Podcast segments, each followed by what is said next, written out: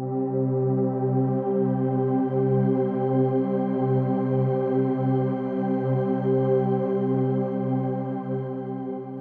amigos, quiero comenzar dándoles las gracias por estar acá, por apoyarnos cada semana y por escuchar este contenido.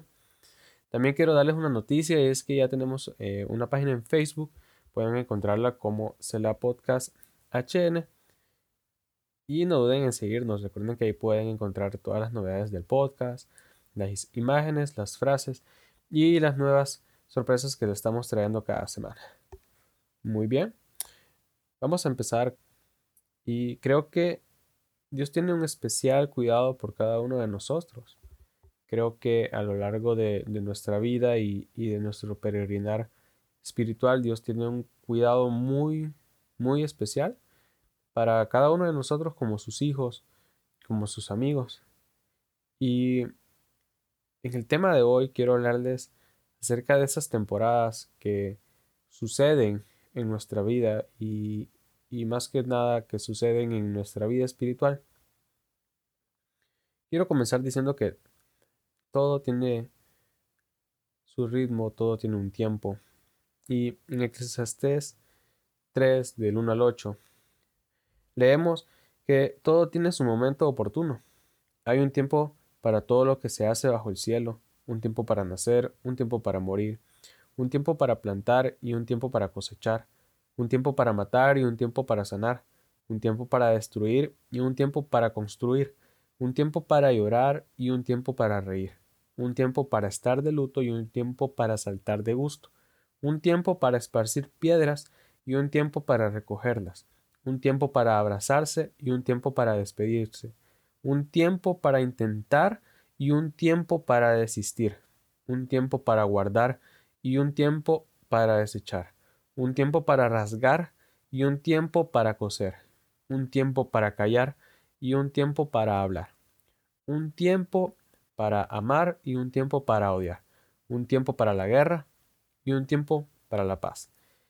Y es que la creación entera se mueve en un ritmo perfecto con el corazón de Dios.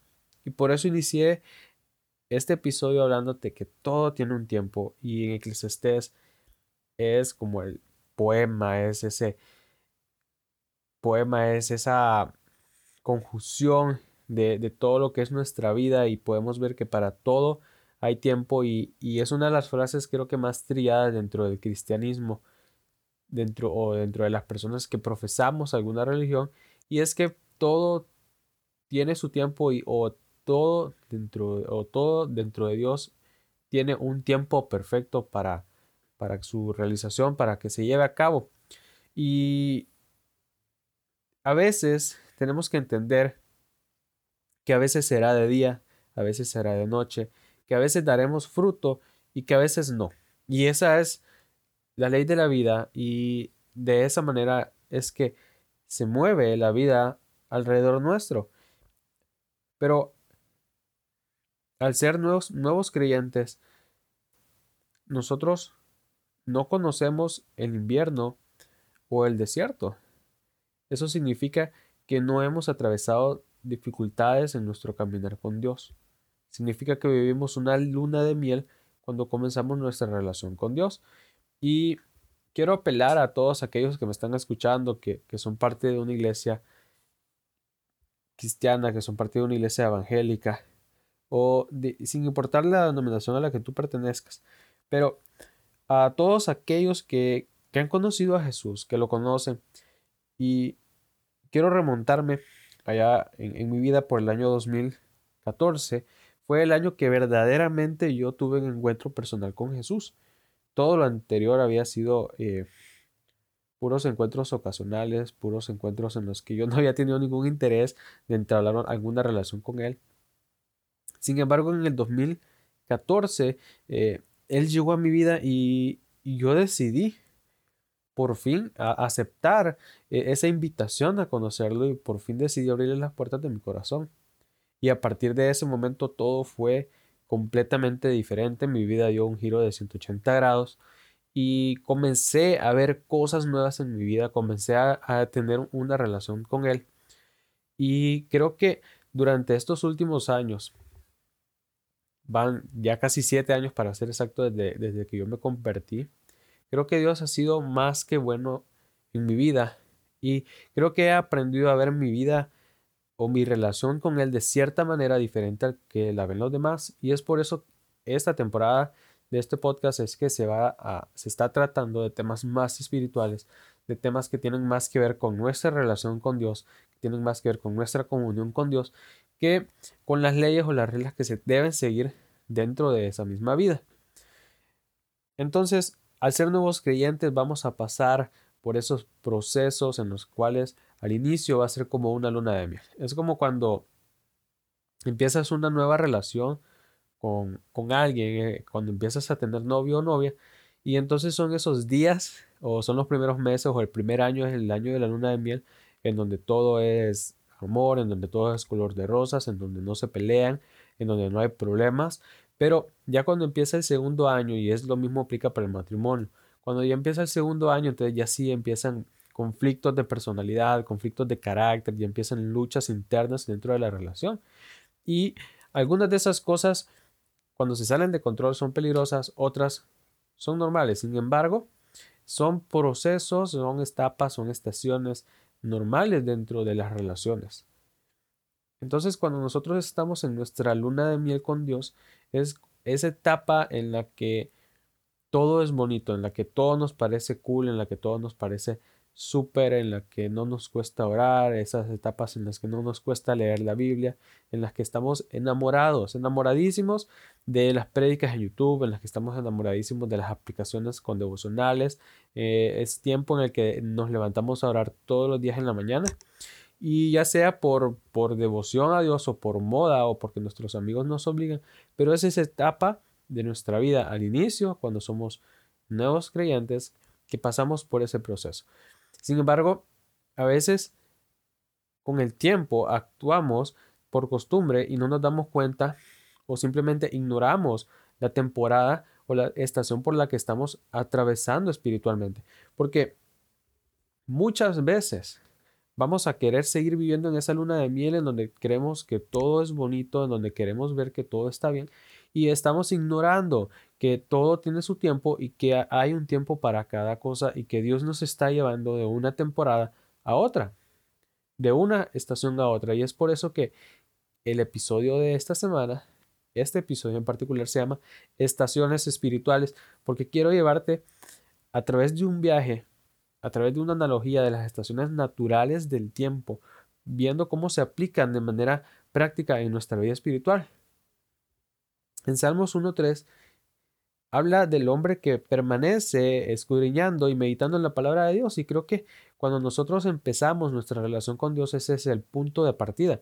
Cuando empezamos meditando en su palabra, cuando empezamos hablando a la gente que no conoce de Jesús y cuando empezamos orando, asistiendo a seminarios, asistiendo a eventos, escuchando prédicas en YouTube, comenzamos a escuchar podcasts y de verdad que si tú eres un nuevo creyente y te acabas de convertir y me estás escuchando en este momento, quizás te estás sintiendo identificado con lo que estoy diciendo.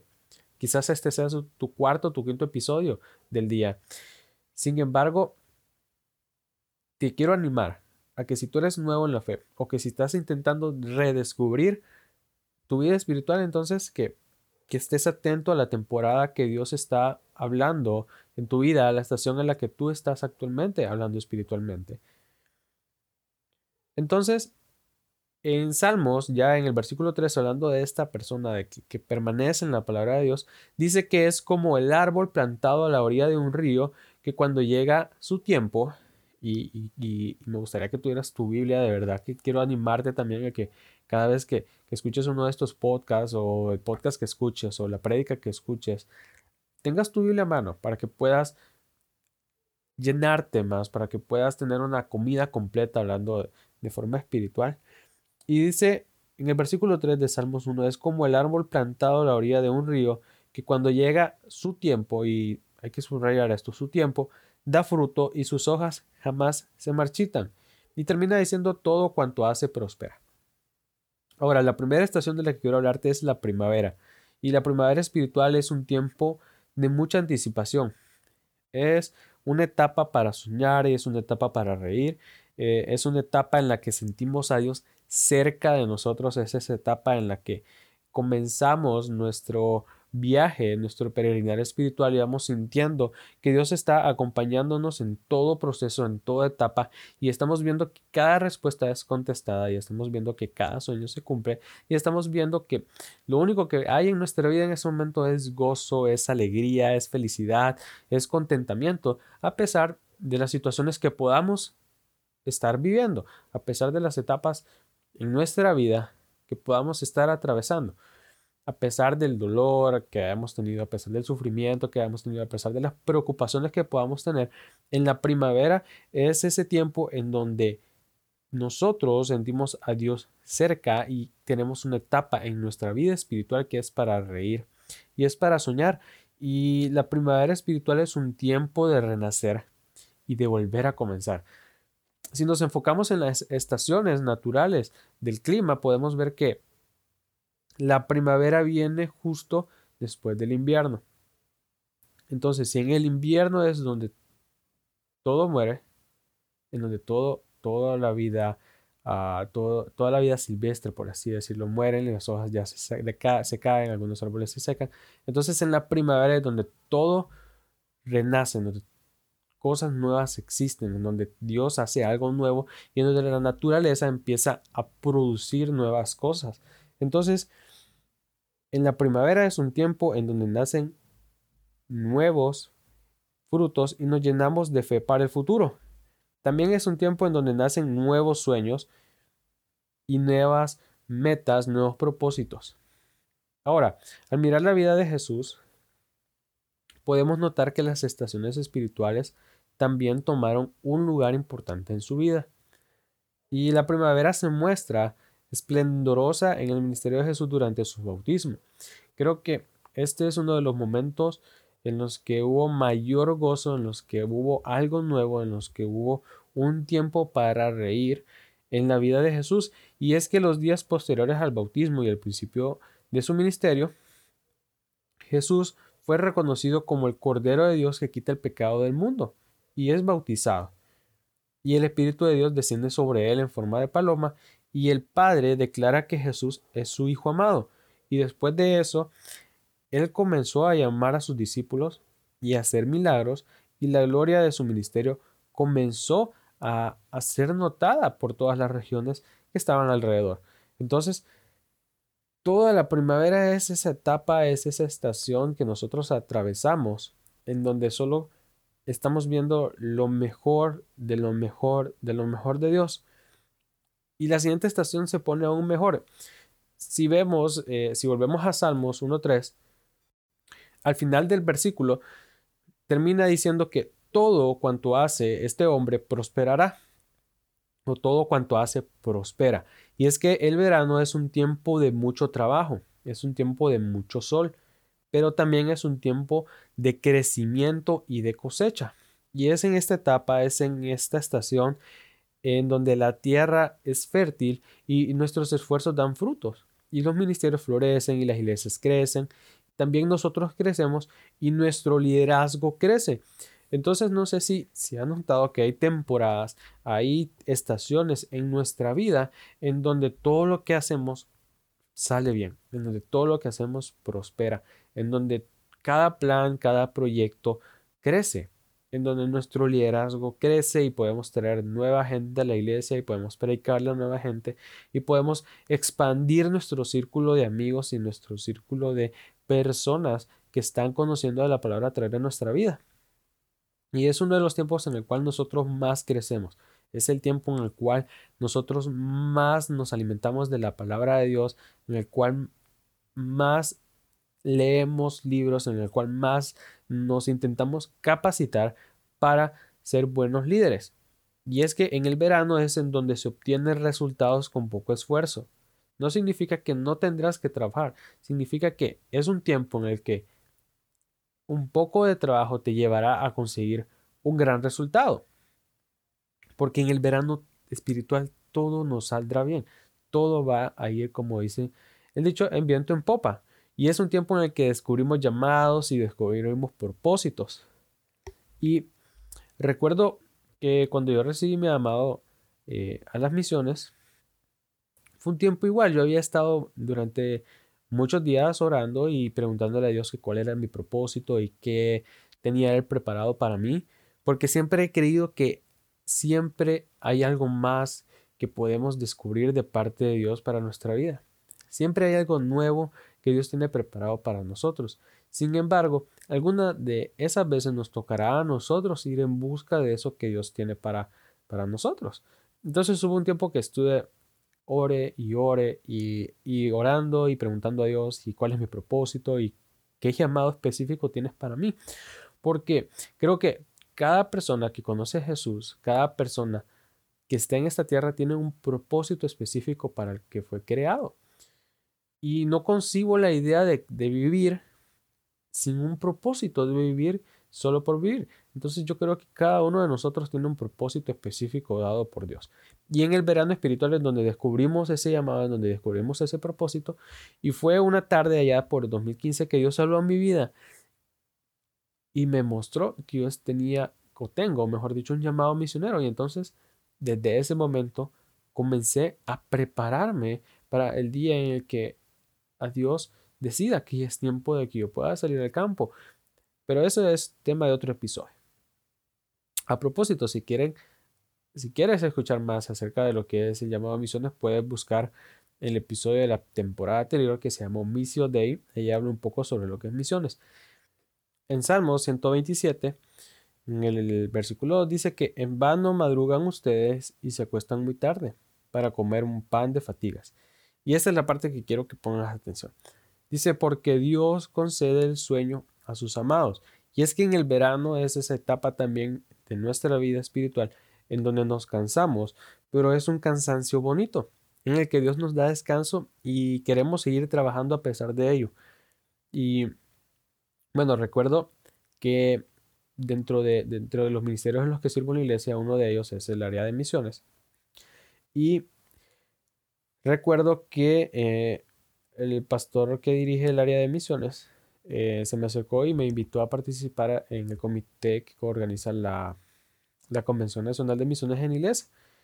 Y ya llevo algunos años trabajando en esa área con él, apoyándole. Sin embargo, una de las primeras eh, oportunidades en las que me tocó apoyarle fue en la elaboración del programa de una de las convenciones que se hace al final del año en la iglesia. Entonces, eh, recuerdo que fue un tiempo de mucho aprendizaje, fue un, tiempo de bastante cansancio porque era la primera vez que yo trabajaba en algo así. Sin embargo, es, fue un cansancio muy bonito porque sentía que estaba siendo parte de algo importante para mi iglesia y algo importante para la obra de Dios. Entonces, e, ese era mi verano, porque era el tiempo en el que quería seguir trabajando a pesar del cansancio, a pesar de que, de que, de que nos tocaba a veces quedarnos hasta en la madrugada en la iglesia un par de días trabajando. Pero es ese tiempo en el que a veces hasta se nos olvida comer o hacer otras responsabilidades porque estamos tan emocionados con el trabajo que estamos haciendo dentro de nuestra área de servicio en la iglesia o dentro de nuestra vida espiritual. Y en el ministerio de Jesús vemos también el verano y lo vemos cuando su ministerio empieza a florecer, cuando las multitudes lo empiezan a seguir. Y es que cuando Jesús enseñaba, y hacía milagros, era común que cinco mil o diez mil personas lo siguieran. Fue el verano de su ministerio en el cual dio la mayor cantidad de fruto. Era cuando todas las multitudes lo seguían y su fama se extendió por el Jordán. Y las multitudes lo apretaban y querían tocarlo para ser sanados. Y para poder hablar con la gente, menciona la Biblia, que se tuvo que subir a, incluso a una barca. Entonces, quiero hacer quiero hacerte ver que Jesús también pasó por los mismos procesos que nosotros estamos pasando. Y dice la vida, y dice la Biblia que nosotros no estamos atravesando ninguna tentación que él no haya atravesado. Significa que él también ha pasado por estas él pasó por estas estaciones que nosotros nos está tocando atravesar. Pero los veranos no son eternos. Porque mucho de algo no siempre es bueno no, no siempre es bueno trabajar incansablemente. No siempre es bueno enfocarnos en una sola tarea. No siempre es bueno, no siempre es saludable dar fruto, porque va a llegar un momento en el que dice la palabra que vamos a necesitar ser cortados, ser procesados para después dar, dar más fruto. Y debemos estar seguros que si vienen las vacas gordas, también van a venir las vacas flacas. Entonces necesitamos la escasez porque la necesidad nos enseña y nos enfoca en nuestro camino. La necesidad nos encuentra con la cruz. Y es acá en donde viene la siguiente estación que es el otoño. Y en Isaías 43, 18 me encanta porque dice, olviden las cosas de antaño, ya no vivan en el pasado, porque el otoño es un tiempo de cambio. Es el tiempo en donde las flores se secan y comienzan a morir. Y mi novia, o a mi novia le encanta particularmente esta estación del año, porque las hojas de los árboles agarran un matiz color café, entre anaranjado, y le encanta ver ese color en las hojas, le encanta ese color eh, café, ese color marrón, ese, ese color de otoño en las hojas. Y durante el otoño muchos sufren, durante el otoño espiritual, que es ese tiempo en donde hay muchos cambios en nuestra vida, muchos sufren depresión y ansiedad. Yo he sufrido en algunos momentos de mi vida ansiedad, incluso padezco de ansiedad debido al estrés. Pero durante los otoños espirituales, el trabajo que antes era un deleite, entonces se convierte en una carga. Entonces todo aquello que te gustaba hacer durante tu verano espiritual, que te gustaba quedarte despierto toda la noche leyendo la Biblia, que te gustaba ver cuatro o cinco prédicas en YouTube, que te gustaba quedarte dos horas orando mientras escuchabas músicas, en el otoño, en ese tiempo de cambio, en ese tiempo en donde estamos creciendo espiritualmente, entonces nos cuesta hacerlo y vemos como una carga. Y, no sé si a ti te ha pasado, no sé si a vos te ha pasado, pero a mí me ha pasado que muchas veces no quiero leer la Biblia o muchas veces no quiero eh, ver una prédica. Porque a veces eh, pasamos por esos procesos en los cuales decimos no quiero o estoy desanimado o no, hoy no es un día bueno. Y es entonces en el otoño que los resultados que antes se lograban con facilidad, ahora se alcanzan con mucha dificultad. Significa que lo que antes hacíamos con poco trabajo, ahora nos cuesta el doble del esfuerzo lograrlo. Y creo que quizás muchas personas se van a identificar en, en, estas, en estas últimas dos estaciones porque son en esas en que creo que han estado un poco más presentes durante este año. Y al igual que en los veranos, durante el otoño nos cansamos, pero este tipo de cansancio nos quita el sueño y a veces sufrimos de insomnio y nuestra mente da vueltas y quisiéramos poder apagarla. Y creo que este tiempo de otoño es el tiempo de la rutina en nuestras vidas. Y si nos remontamos a todo este año, si hacemos un resumen de todo este año 2020, creo que hemos atravesado un otoño eterno porque hemos estado con mucha presión social, con mucha presión económica, con mucha presión espiritual por todo lo que estamos viviendo actualmente. Y entonces, de repente, para muchas personas pasar de iglesia presencial a iglesia en línea fue una carga. De, repente fue eh, algo muy difícil. Y lo que antes se lograba con facilidad dentro de la iglesia presencial, hoy en día nos cuesta el doble al hacerlo como iglesia en línea. Y recuerdo que yo invitaba a mis amigos a, la iglesia para que llegaran el sábado. Cuando estábamos presencial era más fácil poder invitarlos y decir yo te espero en la iglesia y, y decir y que llegaran a tiempo. Sin embargo, cuando empezamos con Iglesia en línea, invitarlos a reuniones a través de Zoom era más complicado porque de repente estaban con teletrabajo o estaban fuera de casa, aunque no teníamos que salir de casa, pero eso estaban fuera de casa, o simplemente estaban en otra actividad diferente a la hora en la que se les invitaba. Entonces era el doble de trabajo, era el doble de esfuerzo para lograr ese resultado. Y algo bien importante es que mientras más productivo haya sido nuestro verano, más gris veremos nuestro otoño. Y eso es de plano. O sea, si el 2019 fue un año súper productivo, te aseguro que este 2020 lo vistes como el año más gris de tu vida. Ahora, si nosotros vemos eh, la vida de Jesús, vemos la llegada del otoño cuando empieza a ser malentendido, rechazado y perseguido. Y si no te habías percatado, Jesús también fue malentendido, Jesús también fue perseguido y Jesús también fue rechazado. Así que si alguna vez te han rechazado, no te preocupes porque Dios pasó por lo mismo y te aseguro que hay un propósito de lo que tú estás viviendo. Ahora, Jesús pasa de la popularidad a la persecución, pasa de la amistad a la traición, pasa del compañerismo con sus amigos al abandono de todos sus amigos. Y eso es lo que pasa en nuestro otoño. Muchas cosas cambian, muchas personas se alejan y otras nuevas vienen. Y en la Biblia aprendemos que antes de apartarse a orar en el huerto de Getsemaní, Jesús les dijo a sus amigos. En Mateo 26:38 les dijo, es tal la angustia que me invade que me siento morir. Les dijo, quédense aquí y manténganse despiertos conmigo.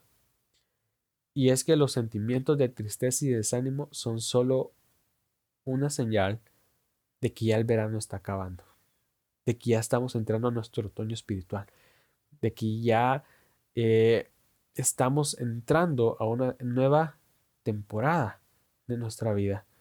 Y el otoño nos, nos inunda de incertidumbre y es una estación, es una etapa en la que nosotros cuestionamos nuestro llamado. Y muchos nos aferramos a cosas en nuestras vidas sin saber cuándo llega una nueva temporada que, que traerá un cambio a nuestra vida. Y es que durante el otoño tendemos a aferrarnos a todo aquello que fue bueno durante nuestro verano. Y de repente quizás hasta este momento te he confundido con el verano, con la primavera, con el otoño. Pero quiero que lo mires así como si fuera tu vida espiritual, como esas estaciones que, que están presentes en nuestra vida espiritual.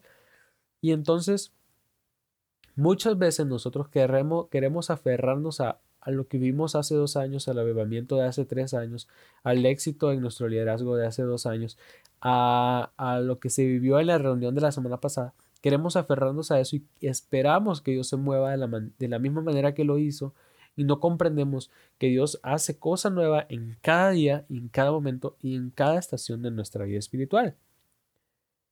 Entonces, la última estación por la que creo que atravesamos de esta cuatro es el invierno. En Isaías 43, 19, Dios dice, voy a hacer algo nuevo.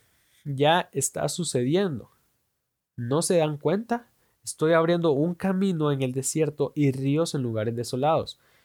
Y en la cuando hablamos del otoño leímos el versículo 18 que decía, olviden las cosas de antaño, ya no vivan en el pasado. Y continúa diciendo, porque voy a hacer algo nuevo, ya está sucediendo. Dios nos está diciendo, olvídense del pasado porque yo estoy creando algo nuevo en su futuro no se dan cuenta y estoy abriendo un camino donde no lo hay y estoy abriendo oportunidades, estoy abriendo puertas en donde se te cerraron anteriormente. Y es que cuando llega el invierno es cuando perdemos nuestro norte, es como esa etapa en nuestra vida espiritual en donde nos sentimos perdidos, en donde creemos que todo acabó, en donde creemos que que como ya llevamos 10 años en la iglesia, ya nada nuevo va a pasar, ya nada nuevo nos va a sorprender, que Dios ya no tiene nada nuevo para nosotros y sentimos lejos a Dios. Y parte de, esta temporada de este podcast es para animarte a, a, que sin importar la estación que tú estés viviendo, sin importar la temporada que tú estés viviendo en tu vida espiritual, tú te mantengas aferrado a la voluntad de Dios y te, te mantengas aferrado a esa relación, a esa intimidad con Él. Porque durante este año yo he pasado por mi primavera, he pasado por mi verano, he pasado por mi otoño y he pasado por mi invierno y he, he pasado por esos tiempos en los que he sentido lejos a Dios. He pasado por esos tiempos en los que no, no he recibido respuesta a mis oraciones, pero no me queda nada más que seguir orando. La Madre Teresa experimentó ese tipo de inviernos en, su vida espiritual. Y antes de hablarte de lo que ella dijo, solo quiero decirte que, como te lo dije al principio, son estaciones y así como las estaciones en la naturaleza se repiten cada año, esas estaciones espirituales se repiten a lo largo de nuestra vida. No duran tres meses, no duran un mes, no duran una semana. La duración va a depender de nuestro trato personal con Dios y de todo lo que eso incluye en nuestra relación con Él. Sin embargo, cada una de ellas va a estar presente en nuestra vida. Querramos o no querramos, vamos a tener que atravesar por la primavera, por el verano, por el otoño y por último, por el invierno espiritual. Volviendo a lo que la Madre Teresa dijo, ella escribió antes de una Navidad estas palabras y dijo, Cristo está en nuestros corazones, Cristo está en los pobres que llegamos a conocer, Cristo está en la sonrisa que damos y en la sonrisa que recibimos. Ella estaba diciendo, Cristo está en medio de nosotros. Sin embargo, once semanas más tarde, le escribía a su confidente espiritual las siguientes palabras y le dijo, Jesús tiene un amor especial por ti, pero en lo que a mí respecta, el silencio y el vacío es tan grande que miro y no lo veo, trato de escuchar, pero no oigo nada. Y ese es el invierno que, que atravesamos. Cuando no sentimos a Dios, cuando creemos que Dios se alejó de nosotros, cuando creemos que Dios se olvidó de nosotros, cuando pensamos que Dios está llegando tarde, que perdió el vuelo, que no pagó el taxi. Y es ese momento en el que perdemos la confianza. En el invierno todo muere y en el invierno espiritual nosotros también debemos morir. En el invierno es el tiempo de pensar en las cosas que deben morir en nosotros. Es ese tiempo en el que debemos ver y evaluar nuestras actitudes y evaluar nuestros sentimientos y ver qué cosas realmente deben morir de nuestro carácter para poder agradar a Dios. Aunque en los inviernos Dios parece distanciarse, es cuando más cerca está de nosotros. Solo que en algunas ocasiones y más en los inviernos es cuando Dios decide guardar silencio. Aunque nosotros no entendamos el por qué, aunque nosotros no sepamos cuándo va a volver a hablar, pero hay momentos, y específicamente es en los inviernos, en los que Dios guarda silencio. Y es en el invierno de Jesús, es cuando eh, él pasa a esta parte de ya el final de su vida, cuando él ya tiene que ir a la cruz y es cuando ese momento en el que todos sus amigos le, han abandonado, en el que es azotado, es golpeado y por último es crucificado y en cierto momento quizás él sintió que Dios le había abandonado. Pero es en ese momento en el cuando, cuando nos sentimos morir, cuando Dios está más cerca de nosotros. Y lo bonito del invierno es que Jesús camina a nuestro lado, pero lo hace como los caminantes a Emmaús. No lo reconocemos porque nuestros ojos están vendados, porque es durante los inviernos que más oramos y aunque nuestras oraciones parecen no encontrar respuestas, también es cuando más creemos. Es cuando decimos, muy bien, ya, ya lo intenté todo, ya probé todo, ya perdí la confianza, ya no sé qué hacer, solo me queda orar y buscar a Dios retomar mi vida con Él, retomar mi relación con Él. Y es cuando Dios está ahí. Y esto es lo bonito de todo el sufrimiento. En primera de Pedro 1.6 dice, esto es para ustedes motivo de gran alegría. A pesar de que hasta ahora han tenido que sufrir diversas pruebas por un tiempo, subrayen esto que es importante, por un tiempo, dice, el oro, aunque perecedero, se acrisola al fuego Así también la fe de ustedes, que vale mucho más que el oro, al ser acrisolada por las pruebas, demostrará que es digna de aprobación, gloria y honor cuando Jesucristo se revele. Y es que son los inviernos los que le dan la autenticidad a nuestra fe. Son los inviernos los que nos animan a seguir creyendo y, son los inviernos los que aumentan nuestra fe. Son tiempos como el 2020 que nos hacen orar, que nos hacen creer más en Dios, que nos hacen buscarlo más a Él, que nos hacen acercarlo más a Él. Y eso es un regalo. Aunque no parezca el sufrimiento, es un regalo. Porque la muerte en la cruz fue el invierno de Jesús. Pero no hay resurrección sin muerte, no hay crecimiento espiritual sin invierno, porque no hay victoria sin cruz. Y es que el camino hacia la madurez espiritual nos llevará por el valle de la muerte, por el desierto, por el invierno más frío, nos llevará por la noche más oscura del alma. Pero a pesar de todo eso, a pesar de todas esas circunstancias, a pesar de que esta estación sea una de las más difíciles en nuestra vida espiritual, tenemos que tener fe y estar tranquilos, porque Dios envía el viento de su espíritu a que sople sobre nosotros, removiendo la nieve que el invierno nos dejó y trayendo descanso a nuestros corazones, trayendo descanso a nuestro alma y dándonos una nueva oportunidad para poder comenzar nuevamente una primavera espiritual. Y es que lo largo de nuestro invierno dependerá de qué tan dispuestos estemos a morir. Lo largo de nuestro invierno dependerá de qué tan dispuestos estemos a morir. Nos vemos en el siguiente episodio.